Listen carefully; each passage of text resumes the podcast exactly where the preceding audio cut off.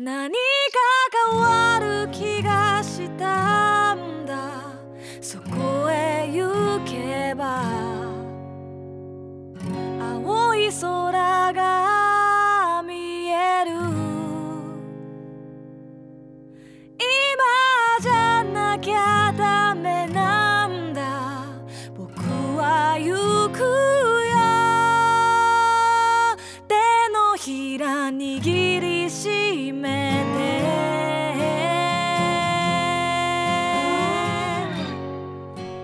こんばんは。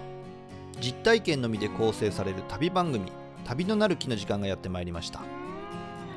今夜皆さんと一緒に旅をさせていただくのはナビゲーターの菅井清人です。どうぞよろしくお願いします。この番組では旅という非日常が日常に及ぼす影響について考え人生という旅を楽しむヒントを模索していきたいと思っています。アシスタントにはこの方にお越しいただいています。シンガーソングライターの波平由子です。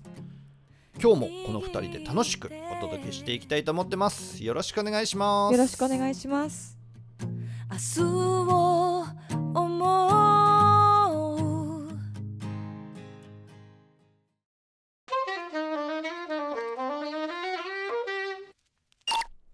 6月が終わりますね。うんそうね梅雨明けですかね。もうそろそろ。うんまだなんじゃない？まだか。夏が来ますよ。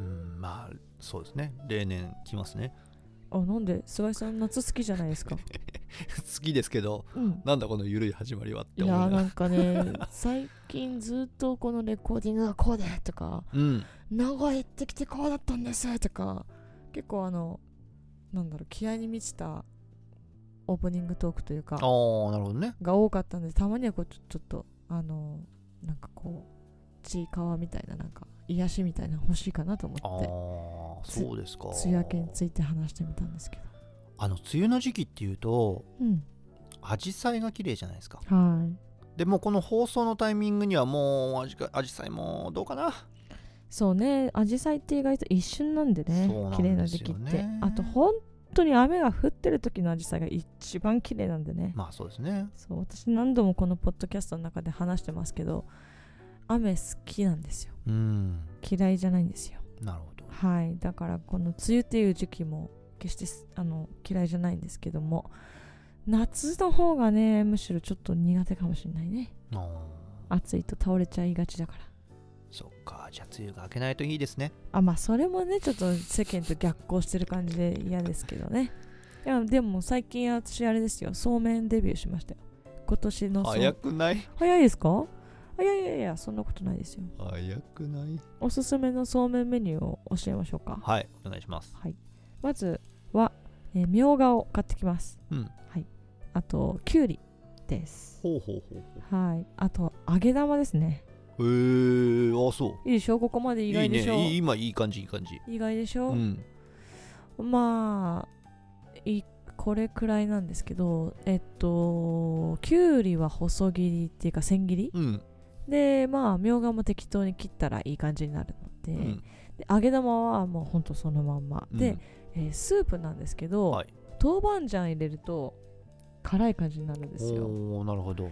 で豆板醤とだしとお水とえーお醤油ちょこっとうん。で溶いたやつをもうあのなんでしょうおそうめんってこうつけるじゃないですか、うん。それとしてそばチョコみたいなのにつやったらあの冷蔵庫に入れといて冷やすして冷やしとくんですなるほど。はい。で、えーさっき切った具材とかも置いとくんです。で、うん。いよいよあのイボの糸を茹でます。はい。えー、1分半くらいですかね。これきっちり守った方がいいですね。うんあそうなの1分半なの？僕もちょっとわかんないですけど。1分半です。あのー沸騰したお湯で沸騰してからやってください。うん。沸騰してはい。1分半きっかり測って終わった瞬間に急冷してください。ああもうキュッてもう冷たい水とかであーってなる感じだね。うん。でそれをなんかまあ丼かなんかにこう入れてお水切ってからね、うん。入れてさっきのスープ入れてでさっきの具材乗っけて、えーちょっとラー油を垂らしても美味しいけど辛いのが苦手な人は豆板醤入ってるからもうすでに辛いのでうん。入れなくても大丈夫ですっていう感じの夏メニュー美味しいよああいいかもしれないそれは。いいでしょ。うん。しかも簡単そうでしょ？割と。そうだね。火使わないしあ火使うけど。火使うわ。いやだけどあのなんつうの？卵の錦糸卵を作るとかさ、うん。まあそれもねいいんだけど全然、まあそうですね。そうだけどねいいんですよ。その変わり種としてねうんそうめんメそうめんいいね。ニューうん。うん。まだ食べてないなあ本当ですか、うん。まだですか？私はちょっともうすいませんね。先に行っちゃってますね。はい。はい。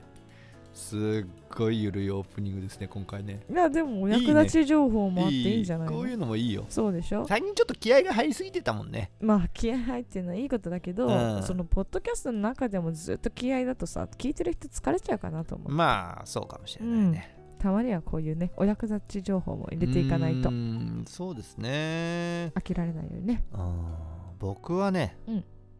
最近はうん自炊をしていません。そうですよね。なんで今入ってきたんだろうと思ってびっくりしましたよ。何のお役立ち情報ないでしょ僕もねみたいな感じうんで、ちょっとい今入っ一旦始めたんですけど、うん違うよね。すぐに立ち去りましたね、はい。コンコン。あ違った、うん、ね体質みたいな、うん そう。ドアも開けずみたいな、まあでもそうめん食べたりとかしてね。ゆるゆるとうんうん、過ごしてもらえたらと思います、すごいな。あゆるいオープニングだな。たまにはやんなきゃねこういうのもね。まあそうですね。はい、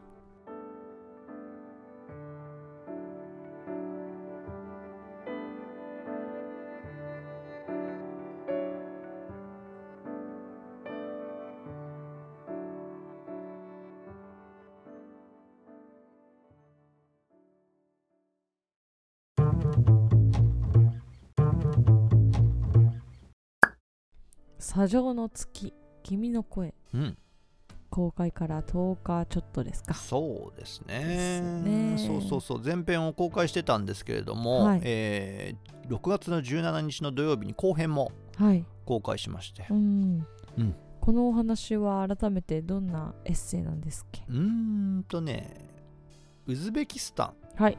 そのシルクロードと呼ばれるねうん。昔の交易路がありますけどまあそこを自転車で旅しつつまあキャンプしたりとかね。うん。ん砂の世界の中でまあいろんな出会いがあるわけなんですけれどもまあその旅に行く直前にね僕ちょっと地元の同級生が亡くなっちゃうんですあよ。ー。うん。でも本当に出発する10日ぐらい前の出来事だったのでこの旅に行くかどうかもすごい悩んだんですけれども、まあでも行ってみようと。うん。どうせなんかちょっと無気力に生きてるんだったら別に旅先で無気力で生きればいいやみたいな。うん。感じでうん行くんですけれども、はい。なんでしょうね。こんな時に限ってっていうとまあどうなんでしょうね。正しい表現か分かんないけど本当に旅らしいことが起こるんですよ。あーなんか何？アクシデント的なこと、うんアクシデントももちろんあるし素敵な出会いとかあ再会とか、ね。うん。再会？再会もあるんですね。そうなんですよ。このなんだろう2週間3週間ぐらいの砂漠の旅の中で出会いと再会があるんです。なんか不思議ですね。不思議でしょ？うん。それも偶然ですよしかも。あとかあとはうーん砂漠の中で僕はキャンプする予定でいたんですけれども。ー危ないね。そうなぜかその日の夜ナボイの不動産王ファルカットのディナーパーティーに招待されうん。スイートルームで眠るっていう。あれ？キャンプキャンプの予定がキャンプの道具持ってきたのにな、うんそんな変化が生まれることがあったりとじゃかあまあなんでしょうね。旅のその始まりというか、えー的にはちょっと悲しいうん。けれども旅の内容としてはすごいなんかいろいろ奇想天外なことが起こってたりとかして、そうそうそうそう。まああの本当に冒頭に悲しい出来事が起こるんですけれども悲しい雰囲気を引きずってずっと旅すすると思ってたのに全然そんなことなかったうーん。うん。でその友人の魂と共にずっと楽しく旅をするみたいな。なんとなくそんな内容になってますかね。ん。うん。そうか。そう。面白そうですね。エッセイとしてね。うーん。そうなんですよね。うーん。なんかねあとその中でも、まあ、ちょっと書いてるんですけれども月明かりの読書。ああこれがねすごい素敵なんですよ月明かりの読書を砂漠でやるんですか？そうです。おお本当に砂漠のど真ん中にあるレストランがあってそのレストランの、まあ、休憩室みたいなところを使っていいよって言われたんでででそのレストランの休憩室でゆっくりこう夜寝ようとしてたらもう明るすぎて寝れないんですよ。あなんだよレストランこんなに高々と明かりつけなくてもいいじゃんってパッて見たらレストランじゃない。あれなんだろう。ああレレストランの明かりは消えてるんだ消えてるというかそんなに高々とついてはない。なるほど。なんでだって見たら大きな月が出てて。すごっ。うん、うわーってしばらくこう感動して見てたんですけれどもはっ読書しようって思いましたねへえそう。いろいろ不思議、暗な中でその月明かりだけを頼りに読書をするってことがギリギリできるんですよ。うん。なんかそれもすごく砂漠の旅の中のいい思い出になってますけどね。それ何の本を読んだかっていうのはそのエッセイを読まないと分かんないんですか？うんあのまあまあ何の本をかあの読んでたかっていうのをエッセイの中でも書いてますけれどあもまあ、椎名誠さんの本なんですけれどもうん、でもまあその内容的には全然その旅の今回の旅とは何も関係ないんですけれども、うん、面白そうですね。なんか砂漠を旅するってイメージが結構全然湧かないあのー私は湧かないんで、うん、読んでてこう砂漠を試した気分になれるんだろうなっていそうですね。ね。うん、で砂漠に住む子供たちとの触れ合いそうとかかそうですよ、ん。住んでる人も当然いるいるもんな。そう。で砂漠の中で同じように自転車旅してる人に出会ったりするんですよ、うん、あとは砂漠で実際に寝てみる。砂の上で寝る。怖いなあすごい気持ちよさそうだけどすごい怖いな、うんでもそれ全部が想像してたのと違ったんですね。なるほど。それがうん読めるわけですね。そうそう。そんな感じのエッセイになってますので。はい「砂上の月君の声」前編後編と公開されていますので、はい。よかったらノートのブラウザの方からご購読いただければ幸いです。よろしくお願いします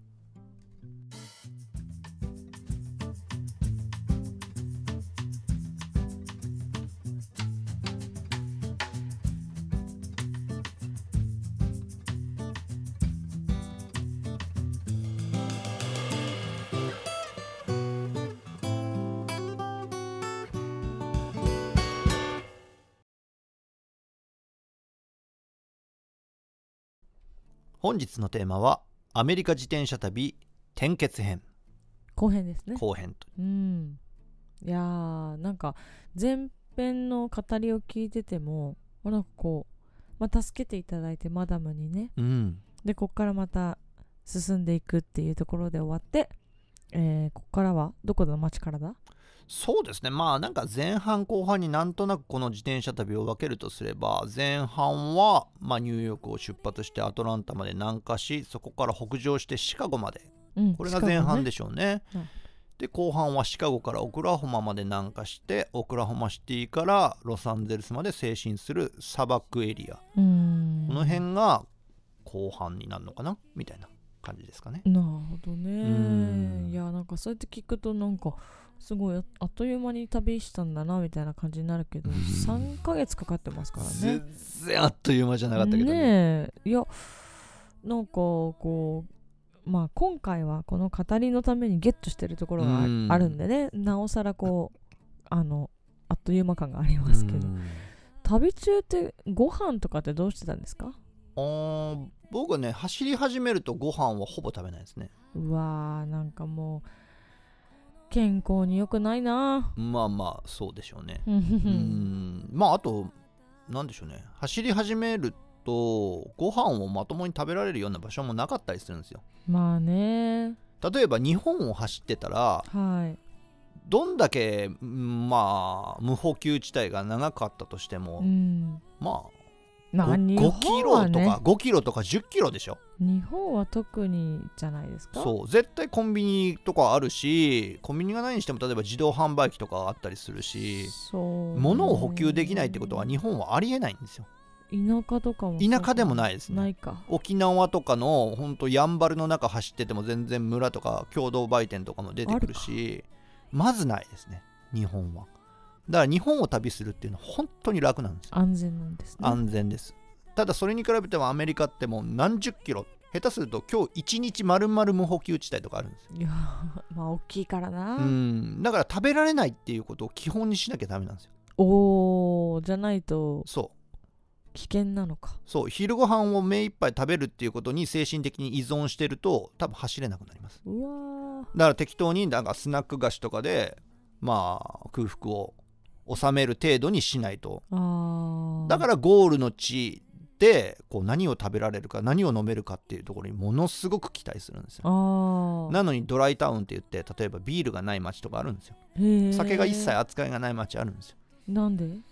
日本と違ってアメリカは結構ライセンス制なんですよ。お酒を扱うっていうところにしっかりとしたライセンスが必要で多分お金を結構払わなきゃいけないんですよへねえでちっちゃな田舎町だとそんなにお客さんがいないからそのライセンス費用を払いきれないんだと思うんですよね。なんでその一切扱いがないアルコールの扱いがない町っていうのがあるんですよ。不思議だね。あとはブルーローって言って、はい。うん、昔からのなんか法律みたいなのでこう一部曜日はもう酒の販売しないようにしましょう。そういう法律がある州がいくつかあるんですよね。その州にいる時にその曜日に当たってしまうと一切 ね。もうお酒の購入はできないです。はあそんなことが起こるんだ。うん。日本じゃまずありえないような事態が起こる起こり得るってことですね。そうですね。アメリカ自転車旅してると。そうそう。だから着いた先ではどうしてもビール飲みたいし、もうステーキとかもうこもう濃いものをとにかく食べたくなるんですあ。でなるほど。朝もまともなもん食べられないですからね。そうですよね。大体モーテルのなんかカラフルなシリアルとか、カラフルなシリアル。そう、そっかバナナ、ヨーグルトみたいな。うん。そんな朝食で走り始めるから、もうだから夜の一食に命かけるみたいなとこある。そうね。そう。そうね。本当に。うんなんかすっごい量のビール飲んでたりとかしたんでしょ？しましたね。なんかすもうありえない体力使ってるから飲めちゃうんですよね。そうなんですよね、うん。うん。やっぱりね1日に100キロ走る生活っていうのを3ヶ月とかするともう2ヶ月目ぐらいからとんでもない人になってますうんなんかライフハックみたいに言わないでほしいけどね。2ヶ月間100キロで。走ると？とんでもない人になれます。ね 多分ねだから肉とかはい。ビールとかも含めて、多分1日に6000キロカロリーとか。お1回で食べるの？うーん下手すると。夜ご飯とかも、ね、まあ朝夜ぐらいで6000とか下手したら取ってるんじゃないかと思うんですよね。うん。絶対取りすぎじゃないですかどんどん痩せていくんですよ。それはそんなに一食で食べてるのに痩せていっちゃうそう。めちゃくちゃ食べてるんですよ。めちゃくちゃ飲んでるんですよ。もうし摂取カロリー尋常じゃないんですよ。そうね。なんですけれども僕その当時54キロぐらいしか体重なかったんですよ。それも痩せてるわ、ね、まあまあ痩せてるんです今57.5とかなんで。何センチですっけ？僕174ぐらいです。うんだからすごい痩せ型なんですけど54キロぐらいが平均だったんですその時は、うんでもね最初の3000キロちょっと走ってシカゴに着いた時にはい。それ友人宅に泊めてもらったんですよ。うん。なんだけど友人が会った瞬間えってなってちょっと体重測ってみたらみたいな感じで言ってくれたんですよ。で体重測ったら49キロまで落ちてました。うわ怖っ。ガリガリ。骨。そうもう筋肉しかないんでしょうねも筋そうだよね。超えてるから筋肉はあるんだよね。ううん。うわ。ものすごい状況になってましためちゃくちゃ食い散らしてきたのに5キロも痩せてんだ。わあ恐ろしい旅をしてきましたね。うーん。面そうですね。白いなまあ今日は、えー、自転菅井さんのアメリカ自転車旅、転結編そうですね。後編をお届けしますけれども、うん。まあ今回はねポッドキャストのその語りのためにギュッと文章をギュッとしてるのでなんかあっという間にゴールしてるんですよ。あっという間ちゃうわ。い印象的にはね。だって僕だってニューヨークを出発した時にロサンゼルスのことを考えると気狂いそうになってましたから。そりゃそうですよ。遠すぎて。だからその気狂いそうになるみたいな感覚がより伝わるのがは文章だと思うんですよ。ああまあまあそうですね。はい、なので、ノートに、えー方でご購読いただける赤土と太陽ぜひこちらもチェックしていただけたらなと思っております。はい。はい今日は、えーポッドキャストバージョンということで、はい。えー後編ですね。アメリカ自転車旅転結編お聞きください。戻れるように。She just stands there singing for herself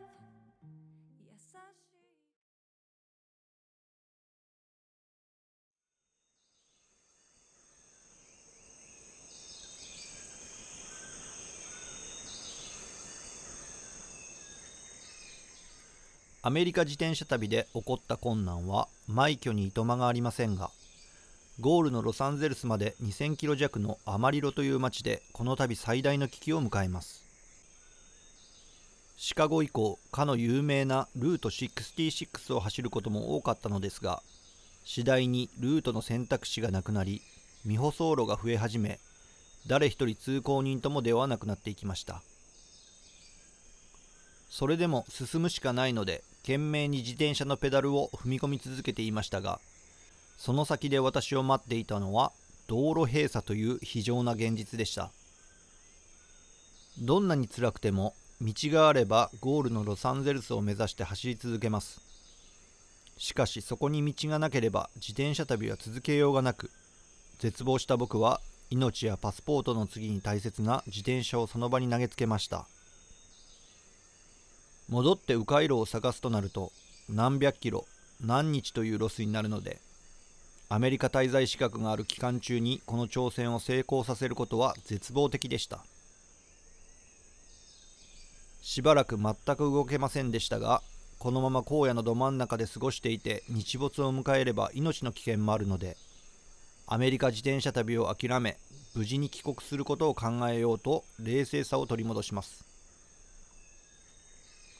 遠くにインターステイト40という高速道路が見えたのでそこまで荒野を進み高速道路に這い上がりました。すると何マイルか先にサービスエリアがあることが分かったので警察に捕まる前にと高速道路を一気に自転車で駆け抜けます。隣を日本の規格にない大型トラックが時速130キロ以上で走っているわけで恐怖しかありませんでしたが僕は必死にその数マイルを走りサービスエリアにたどり着きました。そして近くの町アマリロまでのヒッチハイクを試みます。人生初のヒッチハイクでしたが意外と簡単に乗せてくれる親切な方が見つかり僕はアマリロまでたどり着くことができました。もうアメリカ自転車旅も続けられないしこのことをサポートしてくれていた友人たちに報告するともともとテキサスに留学していて現在はニューヨークに住んでいる友人から少し時間をちょうだいいろいろ調べてみるからというメッセージが送られてきました。この状況で何を調べるんだ？と僕は気にもせず昼間からモーテルの自室でビールを飲みまくっていました。何本目だったでしょうか？泥酔いですがそれでもバドワイザーをツイスト回線しようとするとその友人からの新規メッセージが届いていました。何を思うこともなくそのメッセージを開くとそこには驚きの内容が。なんとテキサス以西の高速道路では自転車の路肩走行が許されているというのです。僕が行き止まりを経験したあの辺りから一般道でロサンゼルスを目指すことはできないので例外的に高速道路上を走っていいという州法があることをその友人が見つけ道路を管理する役所に直接電話をして改めて合法であることを確認してくれたのです。高速道路を走ることが許される可能性など考えたこともなかったので衝撃を覚えましたがこれでこのアメリカ自転車旅を完遂できる可能性が残ったことを心から喜んだものです。スタート直後に助けてくれたノースキャロライナの女性もそうでしたがいろんな人の助けがなければアメリカ自転車旅は絶対に続けることができなかったでしょう。それからはインターステイト40という高速道路を走りカリフォルニア州のバーストーという町まで駆け抜けるのですがこの3ヶ月間憧れ続けていたロサンゼルスという街を目前にして僕は想像もしなかった恐怖を感じ始めます。それは今自分が置かれている環境をどうしても変えたいという強い信念とともに走り始めたこの旅の終わりを迎えようとしているのに何も変わっている様子がないという当たり前の現実が近づいているという絶望に近い恐怖です。そして僕は2013年10月25日15時58分。赤土と砂漠の大地を走り抜けついに6300キロにも及ぶ旅の終着点であるロサンゼルスにたどり着きました。しかしそこに僕が当初期待していたものは何もなく現在も続く長い旅の新たな始まりが待ち受けていました。僕が旅のゴールを失った瞬間です。この旅が終わってからの数年間僕は旅の発想を封印しアメリカ自転車旅を振り返ることもありませんでした。この時はアメリカを走ったからといって何一つ変えることはできなかったという絶望感に支配されていたのでしょう。しかし何年か経って自分の生活も落ち着き少しずつまた旅を再開する余裕も生まれたことで徐々に大切なことに気づき始めるのです。何をやったって自分以外が変わる保証はないですが何かに必死になれば自分だけは絶対に変えることができるということ。アメリカ自転車旅を経て自分だけは大きく変わることができたということ。2015年以降ハワイ島ニューヨークシカゴチェジュ台湾アラスカカンボジアニュージーランドウズベキスタンスリランカ東欧諸国と自転車で旅をしてきましたが場所に関係なく自転車旅はいつでもシンプルです。ペダルを踏み込まなければ1ミリも進まないし踏み込んだだけ必ず進みます。どこをどれだけ走っても身の回りの環境を何も変えられないかもしれませんが自分だけは変わることができるのです。この10年で自転車旅から学んだのはそんなことで何かを変えたいと思うなら自分が変わるのが一番です。そうそう環境は変わらないですから。でも僕は絶対に変わらないとも思っていませんけどね。最後にもう一度聞かせてください。皆さんは自分が置かれている環境を変えたいと思って本気で何かに挑戦したことはありますか？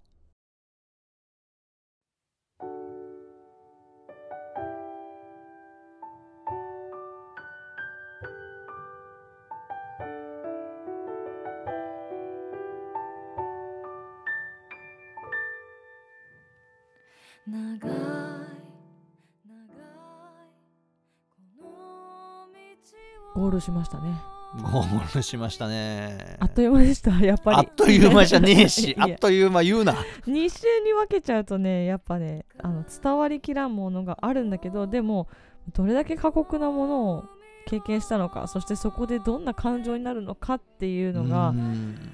これはやってみないと分かんない部分で僕本当にバーストっていう街にたどり着いてあと200キロぐらいなんですよ。はい。ロスまで。うんで200キロなんて今まで走ってきた距離に比べたらもう本当もう短距離なんですうよん。でしかも結構緯度が高いところにいたんでロサンゼルスって海辺の街なわけじゃないですか、はい。ってことは基本下っていくわけなんですよ、うん。道のりも絶対楽なんうですよ、ん。もう走れるわけじゃないですか。そうね。もうすぐそこにロサンゼルスっていう街がもう見えた。それを感じた瞬間にあんだけ憧れ続けてきたロサンゼルスっていうものの価値がなくなるんです。うわー。だから最後の200キロぐらいは結構絶望的な気持ちに近かったですね。でロサンゼルスに着いた時にちゃんと絶望しましうた、ん。そうなんだね。面白い。なんかまあ経験した人だからこそ語れる感じの感覚ですよね。う。んそうかもしれ絶ないですね。望しに行ってるとは思わないもうんね。んだから3ヶ月かけて僕はアメリカ大陸を走って一体何をしてたんだろう、うん。その瞬間はいやきっと自分っていう人間は変わったんだっていうそういうマインドを持てなかったんですよ。はい。何も変えられなかったっていう感覚しか持てなかったんで、うん。本当に絶望して帰ってきてアメリカ自転車旅のことはそれから1年以上封印してましたね。誰とも話さない。あら思い出しもしない。とにかく仕事一生懸命頑張ろうみたいな感じでうーん翌年からいろんな仕事をさせてもらってたんですよで北川清さんっていうベーシストの方の、えー日本公演とかをやり始めたのもその翌年ですし僕波平さんと出会ったのもその翌年ですあそうですよね。うん。確かにね。で一生懸命こんなことやっていこうあんなことやっていこうって僕波平さんともいろいろ話したじゃないですか、はい。なんかそういうことにすごい集中してアメリカのことをもう思い出さないようにしてましたね。ん。そうなんですね。うんね。うん。まあより菅井さんのその細かいこの旅の中で得た感情の動きとかうん。そういうところも読めると思うのでまた暁と太陽チェックしてもらえたらと思うんですけれども。はい。では菅井さん来週のテーマは何でしょうか、うーんとね、何にも決めてないですね。おおなるほど。斬新ですね。う、ん、なんかアメリカ自転車旅の気象点結に必死になりすぎてて、まあ全然言い訳にはならないですけど用ね意してないわ。それだとしたら私ちょっとやりたいことがあるんではい。はい何でしょうか。やらせてもらえたらと思うんですけども、えーコロットメンバーズ CD プロジェクトクラウドファンディングでコロットメンバーズ CD プランをご選択していただいた方に向けて7月23日に配信ライブがあります、うんでそこに向けてですね私あのー弾き語り強化週間に入りますのでなるほど。この旅のなる木の中でもですね弾き語りをさせてもらおうかなと。いいじゃないですか、うん。ライブをしてくれるみたいなところもあるそうそうそう。でなんかまあリリースしてからもさあのツアーまあいろんなところで歌いに行こうという計画はあるもののちょっと弾き語りもツアーもしたいなっていう夢もあって。なるほど。そうそうそう。だからここでちょっと旅のなる木の中でもちょっとその要素を出したいなっていう。素晴らしい、はいい、いじゃないですか。じゃあ波平愛子弾き語り強化週間旅のなるき特別会スペシャル、あみたいな感じですかね特別会とスペシャル同じか、うん まあなんかそんなようなタイトルでお届けしたいと思います、はい、ここまでお聞きくださりありがとうございました。旅のなるきはノート、ポッドキャスト、Spotify からお聞きいただけます。おなじみのプラットフォームよりお楽しみいただければ幸いです。さて、そろそろエンディングが近づいてきました。今週のエンディング曲は、えー、波平愛子、シーン、瞳に映す色から、スローモーションお届けしたいと思います。うん。はい、これはですね、あのー少し前に名古屋ミスターケニーズ公演はい。行きましたけれどもそこにあの専門学校時代の友人が来てくれて。うん。そう。でそれを聞くまあ結構ね間が空いてたんで新曲いっぱい聴けて楽しかったっていうのとともにうん。やっぱりシーンのアルバムの中でこの曲が好きだなって言ってくれたのがあって。そうそうそう。なのでちょっとこちらをお届けしながら今日はお別れしたいと思います、はい。それではまた来週お会いしましょう。さようなら。さようなら。消して。逃げたくなる街の空気の混ざるあなたの息遣い。きっと私にだけ見えてるんだろう。